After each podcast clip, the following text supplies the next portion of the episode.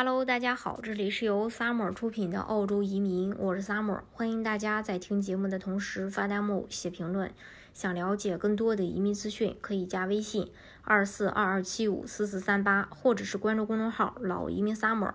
关注国内外最专业的移民交流平台，一起交流移民路上遇到的各种疑难问题，让移民无后顾之忧。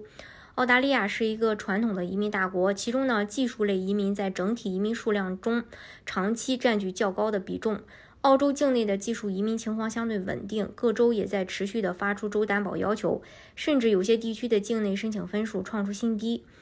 然后，呃，澳洲技术移民类别的区分，今天我们来说一下。然后就是。呃，幺八九独立技术移民，他只要 UR 打分满足条件，将要获就会获得澳洲移民局的要求，无论境内还是境外的申请，嗯，和这个获批后对入境呃内的一个居住地是没有任何限制的。申请人不需要获得任何机构的担保，无论有没有在澳洲留过学，都有机会申请这个签证。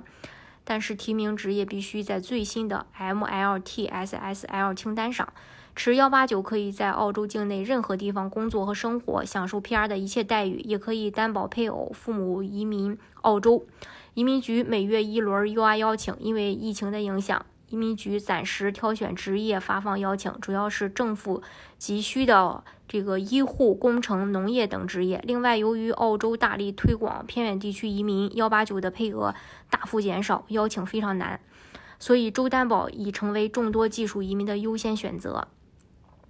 然后再就是澳洲幺九零签证，它是由政府根据州实际需求制定的，相比幺八九、幺九零的职业列表更多，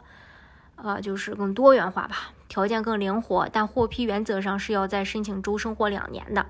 它跟幺八九的签证最大的不同在于不能独立移民，必须获得州或领地政府的担保，有五分州担保额外加分，其他打分标准与幺八九是一样的。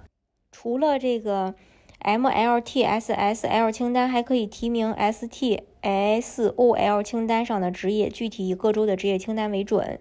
不受移民局每月一轮 UI 邀请的限制，各州自行发放邀请。虽然申请幺九零多加了五分，职业选择也更多，但是获签后需要在担保的州领地工作生活至少两年。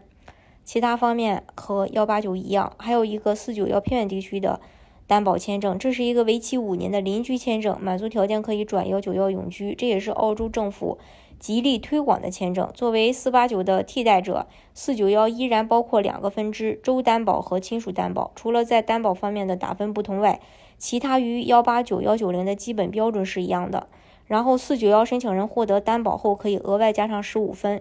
其主要申请要求与之前的四八九类似。